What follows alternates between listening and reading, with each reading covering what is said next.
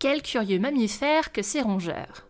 Tantôt nuisibles pour certains, tantôt coqueluches des enfants, ces exclus de la question plutôt chien ou chat ont néanmoins réussi à se créer une place de choix dans la culture populaire. Pourquoi et par quels moyens Le débat est ouvert, vous avez 3 heures. Bon, à vrai dire, c'est là que j'entre en jeu. Le jeu en question est une inconditionnelle des grignoteurs en tout genre. Enchanté, je m'appelle Gru, et le jeu JEU est un podcast consacré à l'étude du rongeur dans le domaine du divertissement à la fois entre pistes de réflexion et conseils culturels. En plus de sa version audio, vous pourrez aussi retrouver les transcriptions des épisodes du Petit Rongeur ainsi que les sources et visuels des œuvres abordées. Les liens seront dans la description. Pour faire court, il y a matière à faire et il y en aura pour tous les goûts. Alors bien entendu, il y aura forcément une grande partie du podcast consacrée à la littérature jeunesse, vu que c'est là que le rongeur apparaît le plus. Je pense notamment à Béatrix Potter, qui se fait la précurseuse de la fantaisie animalière au début du XXe siècle, mais aussi au tournant à la sauce Robin des Bois, porté par des auteurs comme Brian Jack au milieu des années 90. Tant d'exemples que nous aurons l'occasion d'approfondir. Mais le rongeur a aussi su se faire vedette du grand écran. Stuart Little, Souris City, Alvin et les Chipmunks et Ratatouille pour ne citer que les aventures de Bernard et Bianca pour les plus anciens d'entre nous. Plus récemment, c'est le paysage vidéoludique qui s'est illustré au travers de deux visions diamétralement opposées du rongeur. Il y a Ghost of a Tale et A Plague Tale Innocence, avec une souris barre d'un côté et la peste de l'autre. En bref, le rongeur n'est pas étranger à la pop culture et sa présence dans les foyers a de quoi confirmer la tendance. La preuve. Selon une enquête menée par le bureau d'études Kantar en 2020, l'Hexagone compte pas moins de 3,6 millions de rongeurs, soit 4,9% des animaux domestiques en France. Quant à savoir si ce sera suffisant pour détrôner le best-seller félin de la guerre des clans, sans doute pas. La phobie des rongeurs reste après tout très répandue. J'ai malgré tout l'ambition, si vous l'acceptez, de porter le rongeur au nu en votre compagnie. Cet épisode étant une sorte d'introduction générale au sujet, je vous invite à vous intéresser aujourd'hui aux origines du genre et aux possibilités qu'il offre, quitte à aller d'un extrême à l'autre. Nous allons faire un rapide historique de ce à quoi vous pouvez vous attendre avec nos amis les rongeurs, et ça promet. Quand on parle de rongeurs, on pense avant tout à leurs représentants les plus communs.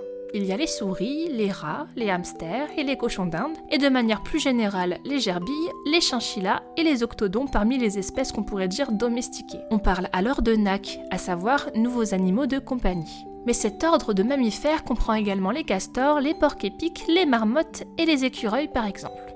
Et les lapins dans tout ça Avant de débuter mes recherches, je croyais dur comme fer qu'ils faisaient partie de la famille des rongeurs. Souvent classés comme tels, les lapins sont en réalité des lagomorphes, question de denture entre autres. J'en profite pour glisser que c'est d'ailleurs pour cela que le monstre inspiré du lapin s'appelle le Lagombi dans le jeu vidéo Monster Hunter, et maintenant que je l'ai compris, les planètes s'alignent. Bref, si je parle de rongeurs, c'est donc à tort, mais surtout pour simplifier les choses et balayer large du côté du règne animal. Il serait plus adéquat de parler des glires, classification qui regroupe à la fois lapins, lièvres, pika et rongeurs. Sans doute me pardonnerez-vous cette inexactitude, d'autant plus que les deux n'ont de cesse de s'influencer dans le monde de l'imaginaire. C'est Béatrix Potter qui ouvre la voie de la fantaisie animalière avec le personnage de Pierre Lapin en 1902. C'est un classique de la littérature jeunesse qui met en scène des lapins anthropomorphes vêtus à l'humaine dans de jolies illustrations attendrissantes au ton pastel. Comme l'histoire commence avec le fameux Il était une fois, on pense forcément au conte de fées et à ce qui s'y rapporte, c'est-à-dire le merveilleux. Un lapin qui parle D'accord, pas de souci. Ah, il porte des vêtements. Tout à fait normal, aucune raison de s'étonner. On a aussi tendance à se dire que les choses vont bien se terminer, c'est la fameuse fin heureuse. Détail important car Pierre Lapin est un l'impro aventureux qui n'a pas son pareil pour se mettre dans des situations délicates. C'est une histoire jeunesse, certes, mais ici le lapin est en opposition avec le héros typique des livres pour enfants de l'époque c'est-à-dire qu'il est rebelle, il est désobéissant à la façon de Tom Sawyer, un petit peu facétieux mais pas foncièrement mauvais, ce qui en un sens le rapproche du lièvre de la fable de Jean de La Fontaine, le lièvre et la tortue, un brin orgueilleux puisqu'il, et je cite, croit qu'il y va de son honneur de partir tard. Et on sait tous comment ça se finit. Cette envie d'impressionner la galerie se ressent également chez Pierre Lapin, qui ne loupe jamais une occasion de se mettre dans de beaux draps. C'est ainsi qu'il met les pattes dans le jardin de Monsieur MacGregor, à ses risques et périls, et ce malgré les mises en garde de sa mère. Car petit détail sordide, son père a fini dans une tourte, rappelons-le. Et s'il tire une leçon de sa mésaventure, cela ne l'empêche pas moins de remettre le couvert avec son cousin dans la suite intitulée Jeannot Lapin, à croire que c'est plus fort que lui. Ce trait de caractère entre audace et inconscience se retrouve aussi dans bon nombre des histoires courtes de Béatrix Potter, par exemple dans Noisette l'écureuil ou De Vilaine souris, ainsi que d'autres où figurent des personnages récurrents dont on peut suivre la progression, comme Jeannot Lapin qui s'illustre en père de famille dans la famille Flopso, preuve que certaines habitudes ont la dent dure puisqu'il n'a pas changé d'un pouce. La façon dont l'autrice et l'illustratrice Gilles Barclay traitent le sujet fait également écho à la représentation choisie par Béatrix Potter, avec peut-être quelques scènes de vie en plus et un côté pittoresque exacerbé. On y voit des intérieurs détaillés qui fourmillent de vie, une végétation florissante qui rappelle d'ailleurs la facette naturaliste de, de Béatrix Potter, et aussi des vues en coupe des maisons. Et euh, ce qui est amusant, c'est qu'enfant, je passais des heures à dessiner des plantes terriers, je faisais le salon, la cuisine, les chambres, et tous les dédales de souterrains qui reliaient les uns aux autres. Ça me rappelle d'ailleurs une citation trouvée en quatrième de couverture du livre jeunesse The Mouse with the Question Mark Tail, écrit par Richard Peck, à savoir Children love the idea of tiny hidden worlds, of pixie, fairy or animal societies that exist alongside of our own. Une citation attribuée au Wall Street Journal. Ce livre, j'en parlerai dans un prochain épisode, mais ce commentaire met le doigt sur quelque chose de fondamental et qui, je pense, explique en partie pourquoi ces histoires de rongeurs sont populaires. Déjà, non seulement ce sont des animaux, mais en plus, ils sont petits, un petit peu comme des Lilliputiens, c'est-à-dire qu'ils voient et s'approprient le monde d'une façon qui n'est pas la nôtre. Et c'est ça qui les rend aussi fascinants. Dans sa série Les souris des quatre saisons, publiée dès 1980 puis adaptée en stop motion en 1997, Jill Barclay dépeint justement la vie de plusieurs familles de souris suivant le passage des saisons. L'adaptation est particulièrement belle et n'a pas tant vieilli que ça, je trouve, mais j'ai tendance à penser ça de beaucoup de films en stop motion, hein, il faut croire que c'est mon truc. Ça reste un divertissement de type plaid, chocolat chaud, c'est un brin nostalgique. Pour vous dire, j'ai récemment acheté le DVD parce que ça m'a vraiment réconforté. Rien que l'épisode de l'hiver centré sur la préparation d'une fête, c'est une vraie bouffée d'air frais. Tous ces décors, euh, cette sublime réception dans le hall de glace qui rend si bien à l'écran, et puis ces petites souris qui s'amusent. Je m'emballe, mais c'est très bien. Mais avant tout ça, avant de faire partie des NAC et d'organiser des balles les jours de neige, le rongeur bénéficiait d'une toute autre réputation dans l'esprit collectif. Car à l'époque où Béatrix Potter publie Pierre Lapin, je vous rappelle, en 1902, l'Australie subit encore les conséquences de l'introduction de l'espèce sur son territoire par un chasseur britannique en 1859. Le lapin n'y a pas de prédateur naturel et se multiplie à toute allure à raison de 5 à 12, et je dis bien 12, portées par an, menant notamment au problème écologique du surpâturage et par conséquent à la mise en danger d'autres espèces herbivores locales. Le lapin est donc considéré comme une espèce invasive en Australie, au même titre que l'écureuil gris en Europe ou tout simplement le rat. Objet de superstition, sa présence l'a également élevé au titre de figure de l'étrange. Et oui, suivant les croyances, on l'associe à la lune, d'autres fois on le dit envoyé des dieux païens, c'est surtout une figure du bien, mais aussi parfois du mal en tout bon animal souterrain que l'on tient responsable notamment des propagations d'épidémies.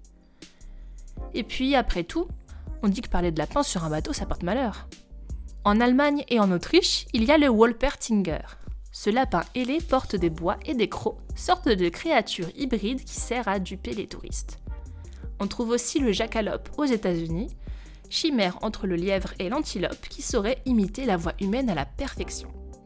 Ces mythes et légendes folkloriques prennent corps à l'apparition de Bunicula, Cuniculicula en français, mais vous avouerez que ça manque de panache, en 1979. Ce livre, vous l'aurez compris, fait du lapin le pendant velu du Dracula de Bram Stoker, le tout avec une pointe d'humour non négligeable. Il s'agit du premier tome d'une série littéraire jeunesse avec pour héros principaux des animaux domestiques. Il y a Chester le chat, bercé par ses lectures classiques, et Harold, un vieux chien pragmatique. Leur cohabitation se passe plutôt bien jusqu'à l'arrivée d'un curieux lapin grâce à qui se déroule un récit de fiction préparé aux petits oignons. Le personnage de Bunicula est introduit dans les règles de l'art, apparu comme par magie une nuit de tempête alors qu'il pleut des cordes. Il a deux gros pointus à la place des incisives, et son poil blanc porte un motif noir semblable à une cape. Dès son arrivée, un étrange phénomène se produit. les légumes sont retrouvés blanchis et vidés de leur jus. C'est suffisant pour que Chester se prenne à penser vampire et gousse d'ail. S'ensuit une série de péripéties où Chester persécute un lapin en théorie inoffensif et que Harold qualifie d'ailleurs d'adorable. Car c'est après tout un roman jeunesse qui prône la tolérance et Chester a vite fait de se couvrir de ridicule en cherchant des noises au plus mignon des herbivores. Des places au capybara sans rancune.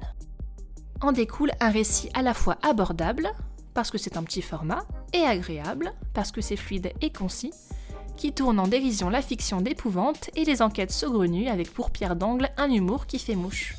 Maintenant, d'un point de vue purement esthétique, j'ai une préférence pour l'édition anglaise qui sème vraiment le doute avec en couverture ce portrait troublant du lapin, fidèle au Dracula de Bram Stoker, alors que l'édition française de 98 donne d'entrée de jeu une version ridicule de Cuniculicula. Pour l'instant, j'ai réussi à le dire, à chaque fois, c'est fantastique c'est moins engageant et surtout ça divulgage un peu la chute. La couverture d'origine a plutôt tendance à me ramener à mes lectures de jeunesse quand j'avais la tête dans les chairs de poule et ça a fait beaucoup rire mon entourage. J'ai même réussi à le prêter à une amie. Mission accomplie. Buniculi. Je vais réussir. Je vais sortir de cet épisode complètement grandi. Bunicula est en soi intéressant parce qu'il superpose les deux visions du rongeur, tantôt trognon, tantôt menaçant. C'est un animal qui ne fait pas l'unanimité. Cette dualité se nourrit de l'imaginaire collectif, à la fois influencé par les désastres écologiques et les propagations de maladies dont on les juge responsables. Cette image marquée par l'insalubrité qu'on attribue notamment encore davantage au rat, mais aussi par l'effet comique que cela produit. On dit bien ce n'est pas la petite bête qui va manger la grosse, d'où les parodies qui en découlent. Car certes, il y a Bunicula, mais si vous êtes plutôt branché pleine lune et lycanthropie, on trouve un parallèle similaire dans le film d'animation Wallace et Gromit, le mystère du lapin-garou, sorti en 2005, où la figure du lapin se trouve investie d'un potentiel destructeur incroyable. À chaque pleine lune, la proie devient le prédateur, ce lapin-garou qui suscite une peur autrement irraisonnée envers un si petit rongeur et qui renvoie d'ailleurs au phénomène de la phobie. La comédie Monty Python Sacré Graal, sortie en 1975, fournit également un excellent exemple avec le lapin tueur, décrit comme étant sournois, cruel et irascible. Pour remettre les choses dans leur contexte, la scène voit une bande de valeureux mais pas très futés chevaliers observer l'antre de cette si terrible créature, insensible aux mises en garde qu'on leur lance. S'ensuit une vision d'horreur, comme le lapin ne fait qu'une bouchée des chevaliers qui se ruent sur lui. La séquence est très graphique et joue sur le côté grotesque de la situation, car le lapin tel qu'on le connaît n'a a priori rien d'un tueur. Or, voilà qu'il échange les rôles et dépiote littéralement ses opposants. Avec un tel virage, on se dit que tout est possible. Si le lapin peut aussi se faire l'instrument du cauchemar, le rongeur peut sans doute aussi endosser toutes les casquettes. Et ça tombe bien, c'est justement ce que ce podcast s'évertuera à prouver. Car au-delà de ce rapide tour d'horizon, c'est tout un genre de fiction qui s'offre à vous. De ses débuts au XXe siècle au renouveau des années 2010, le rongeur n'a pas fini de se donner en spectacle. J'ai à peu près une cinquantaine de références rien que dans ma bibliographie, alors faites-moi confiance, il y a de quoi faire. Quant au thème du prochain épisode, j'hésite encore j'ai suffisamment de matière pour traiter du rongeur intelligent en lien avec le domaine de la science, mais j'ai aussi très très envie de vous parler de la saga de fantaisie animalière qui m'a donné cette idée de podcast et de manière générale ce drôle de hobby qui consiste à dévorer tout ce qui concerne les rongeurs dans la littérature. Alors plutôt que de trancher tout de suite, j'ai décidé de vous faire la surprise. Dans tous les cas, Merci beaucoup de m'avoir donné ma chance et je vous donne rendez-vous dans un mois pour de nouveaux grignotages. D'ici là, vous pouvez également me suivre sur Twitter ou Instagram. J'utilise le pseudo de Petit Rongeur, alors ça ne devrait pas être si dur de me retrouver. Pour ce qui est du contenu, c'est principalement littérature jeunesse, et ce sera surtout pour vous l'occasion de découvrir mes prochains sujets peut-être en avance.